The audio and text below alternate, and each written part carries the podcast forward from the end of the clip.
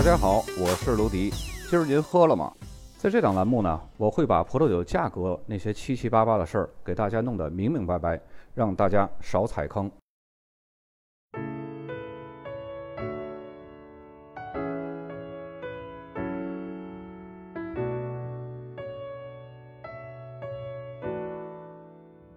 提起普罗旺斯，让人呢会想到一望无际的紫色薰衣草田园。蔚蓝的地中海海岸，一年四季都温暖灿烂的阳光，以及美味的海鲜和普罗旺斯的鱼汤。那么，当然，作为法国桃红葡萄酒的诞生地，这里的桃红酒呢，更是让人魂牵梦绕。当地流传这样一句谚语：“薰衣草是普罗旺斯美丽的衣裳，而桃红葡萄酒呢，才是普罗旺斯的血液。”普罗旺斯是位于法国南部地中海和阿尔卑斯山脉之间。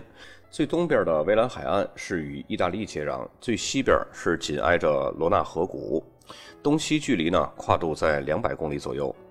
普罗旺斯是属于典型的地中海型气候，阳光明媚，气候干燥，炎热是这里的典型特点，年日照时长可以达到两千七百小时到两千九百小时。因为这里多山，所以呢又形成了很多的微气候。普罗旺斯全年降水量是六百毫米左右，主要是集中在春秋两季。春季的降水可以帮助葡萄生长，而秋季的降水呢，又恰好是在葡萄采收季之后，这样呢，可以有效的避免影响采收季节葡萄因为降水而水分过高，稀释了风味物质。这里的降雨经常会伴有风暴袭击，短时间呢会造成大量的降水。那么夏季呢却又干燥炎热，同时这里也会刮起密斯特拉风。那么大伙儿可能就会问，为什么这里也会刮起密斯特拉风呢？那这个风不是罗纳河谷产区的那个特产风吗？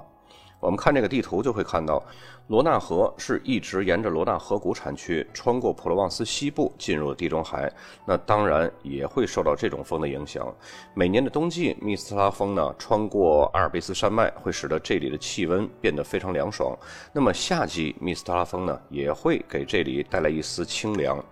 虽然有时候密斯特拉风会过于强劲，但是它给葡萄园的益处是显而易见的，并且呢，大风极大程度地降低了葡萄园的相对湿度，从而可以有效抑制病虫害的发生。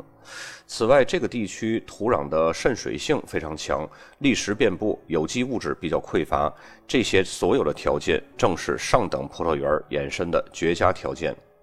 西北部是多山和陡峭的石地，土壤则是以石灰岩为主。又因为在降雨季短时间内的暴雨侵袭会造成水土流失，这就使得这里的土壤十分的贫瘠。东部地区则是以晶状土壤为主，因为这里是地处山脚之下，地势比较平缓。另外，由于火山的活动，这里还遍布着一些彩色斑岩。普罗旺斯最重要的三个大区级法定产区，它们分别是普罗旺斯丘、埃克斯丘和瓦尔丘。这里汇聚着六百多个葡萄酒生产商，每年的产量呢将近一点七亿瓶，其中百分之八十八是桃红葡萄酒，百分之九是红葡萄酒，百分之三是白葡萄酒。从产量的数据来看呢，普罗旺斯生产的法定产区葡萄酒占到了全法百分之六。同时呢，这个地区也是全法最大的桃红葡萄酒产区，其中产量占到全法法定产区的桃红葡萄酒产量的百分之四十。这里主要的葡萄品种呢，红葡萄品种有希拉、歌海纳、神索、提布红、莫怀特、加利酿、赤霞珠；白葡萄品种呢有侯尔，也就是意大利的维蒙蒂诺，还有白玉泥、克莱雷、赛美容和布布莱克。对于红葡萄酒和桃红葡萄酒来说呢，歌海纳、希拉和穆赫怀特以及神索、赤霞珠这几个品种是比较重要的。但是呢，希拉和赤霞珠占比不得高于百分之三十。希拉负责提供颜色、单宁，给酒款提供香料香气。歌海纳在当地的种植呢也是比较普遍的，它主要负责给酒款提供这种精细的红色果香，还有饱满的酒体。陈年之后呢，还能带来更多的香料，还有腌肉的香味儿。神索是普罗旺斯的原生葡萄品种，在当地会作为鲜食的葡萄，并且在酿酒当中呢，可以给酒提供这些个比较鲜美的果味儿，可以很好的平衡其他品种过于浓郁的风味儿。提布红常被用于酿造桃红葡萄酒，它可以提供给酒款非常精致而且充沛的香气，它常常是这些葡萄品种调配的时候的第一选择。家里酿的果串是比较小的，果实非常紧致，非常适宜在这种石灰岩的土地上生存。然后呢，葡萄品种非常喜欢热，但是生长比较缓慢，在当地的这种微风吹拂的环境下，葡萄可以完美的成熟。加里酿更适合生长在贫瘠的土地，但是现在种植面积并不大了，主要是集中在山脚下的葡萄园，而且呢产量不大。它可以赋予葡萄酒更饱满的酒体、丰富的风味和鲜活而富有活力的颜色。对于白葡萄酒来说呢，猴尔的地位是相对非常重要的。虽然这个品种是意大利利古里亚的一个原生葡萄品种，但是在普罗旺斯的种植历史也是非常悠久的。它可以给葡萄酒提供柑橘类水果和梨子的风味，同时呢，也可以赋予酒款相对饱满的酒体，使葡萄酒变得口感柔和，风味充沛。白玉泥是托斯卡纳的原生葡萄品种，颗粒饱满，而且呢比较多汁，可以赋予葡萄酒纯净的果味儿。克莱雷是当地非常古老的品种，但是呢种植量并不大，它可以赋予酒款充沛的香气。那么赛美容是比较高产的了，有时候呢还会被贵腐菌所感染，出产出的葡萄酒呢酒体非常饱满，香气非常充裕。有时候呢，还会带有一些个白花和蜂蜜的香气。布布兰克相对来说呢是比较晚熟，但是它对应这种恶劣的气候的抵抗力是比较强的。它能带给一款葡萄酒一些精致感和饱满的口感。在这些产区当中，普罗旺斯丘是当地最大的法定产区。在它之下呢，有四个质量非常突出的子产区，它们分别是圣维克多、拉隆德。弗雷瑞斯和皮耶尔雷福，我们逐一介绍一下这几个产区。和其他普罗旺斯的产区一样，圣维克多也是主要以桃红葡萄酒为主导。这里的桃红葡萄酒呢，占据了本产区的百分之八十。这里所产的白葡萄酒呢，则要以普罗旺斯产区的名义来出售。弗雷瑞斯这个子产区呢，它的种植面积不到两百五十公顷，所产的桃红葡萄酒呢，占整个总产量的百分之七十五，其余呢是红葡萄酒。该产区生产的白葡萄酒也是以普罗旺斯产区的名义来出售。第三个产区是拉隆德，这个子产区呢，几乎和弗雷瑞斯是一模一样的，桃红葡萄酒也是占有百分之七十五，剩余的呢也是红葡萄酒，其余所产的白葡萄酒也是以普罗旺斯的名义来出售。第四个子产区是皮埃尔雷福，它是一片超出普罗旺斯丘的这么一块地方了。它是成立在二零一三年，产区仅限于出产桃红葡萄酒和红葡萄酒。大家沿着地图往左边看，有一片橙色的区域，那个区域就是埃克斯丘。埃克斯丘它是位于普罗旺斯的西北部，是普罗旺斯第二大葡萄酒产区。这里的葡萄酒生产主要集中在沉积的盆地地区。该产区的葡萄园离地中海最远的距离也不过是三十二公里，深受地中海影响，属于典型的地中海型气候。这里拥有葡萄园的面积是四千公顷，年产量是一千七百九十万升，其中呢百分之八十四是桃红葡萄酒，百分之十一是红葡萄酒，百分之五是白葡萄酒。我们沿着 X 丘，然后呢往右再看一点儿，不到这个普罗旺斯丘和普罗旺斯丘中间的有一片玫红色区域，那个就是第三大产区瓦尔丘。瓦尔丘是在1993年从普罗旺斯丘当中分离出来的，成为独立的 AOC 法定产区了。作为普罗旺斯产区的第三大法定产区，这里也是出产着百分之八十五的桃红葡萄酒，而且呢，红葡萄酒所使用的葡萄品种也和桃红葡萄酒是完全一样的。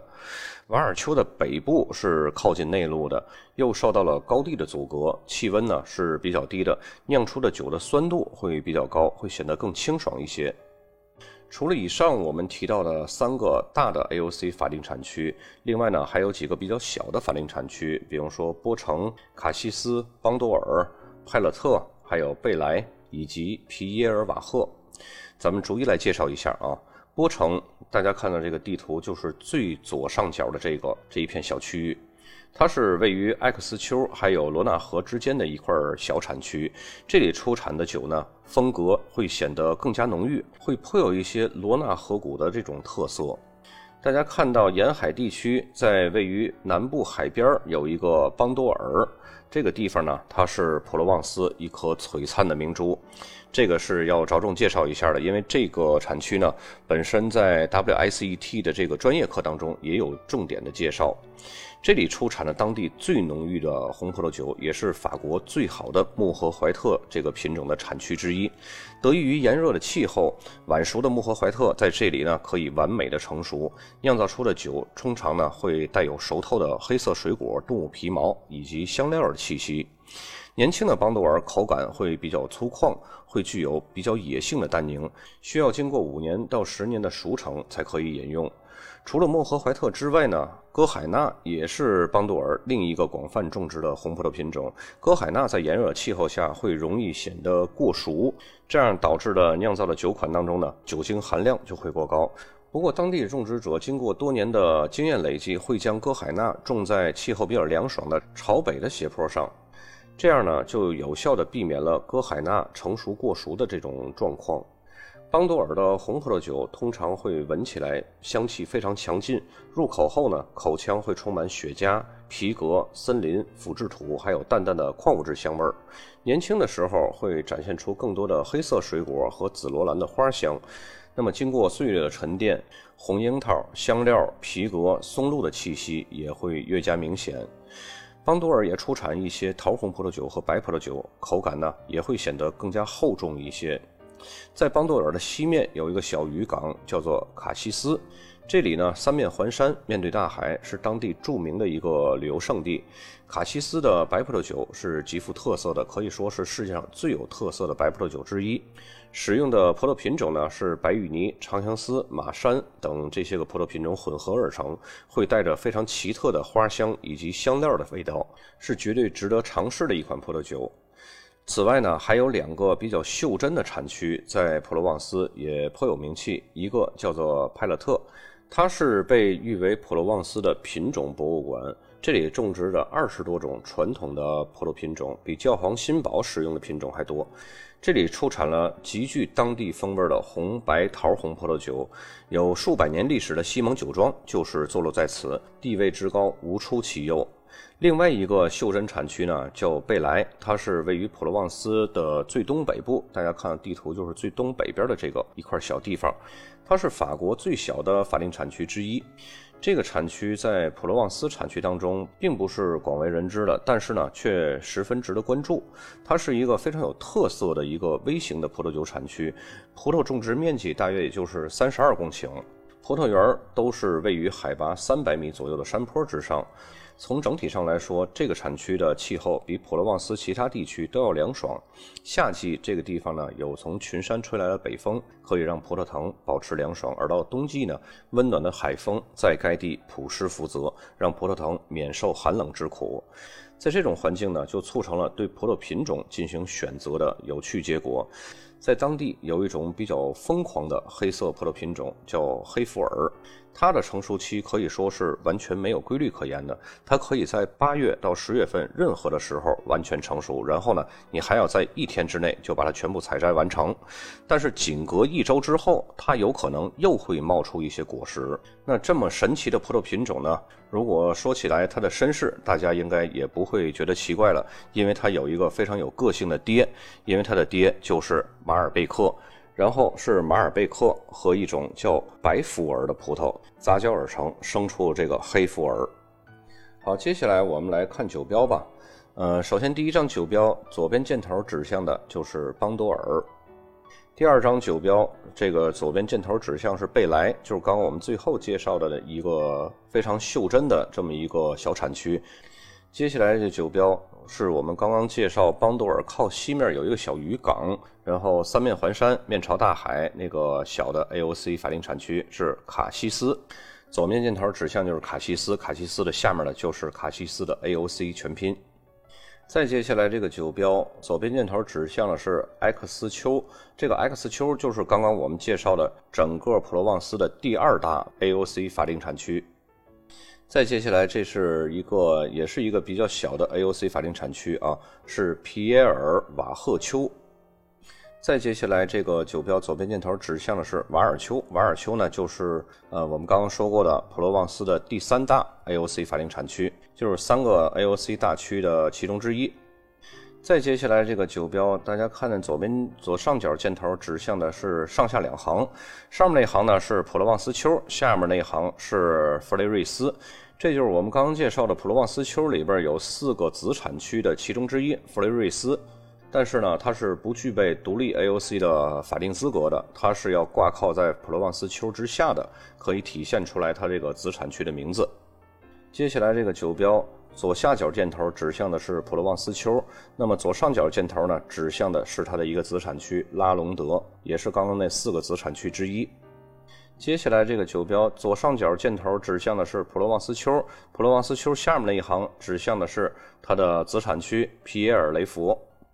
再接下来，这个酒标左边箭头指向的是普罗旺斯丘，然后右边箭头指向的是圣维克多。这个子产区呢，是刚刚我们介绍普罗旺斯丘子产区的第一个。再接下来，这个酒标就是没有子产区的，只写了一个普罗旺斯丘的。左边箭头显示的就是普罗旺斯丘，它旁边还显示了一个桃红。接下来这个酒标就是刚刚我们介绍完了三个大的 AOC 法定产区之后，介绍的第一个小的 AOC 法定产区波城。左边靠上的箭头指向的就是波城，波城下边这一行呢指向的就是波城的 AOC 全拼。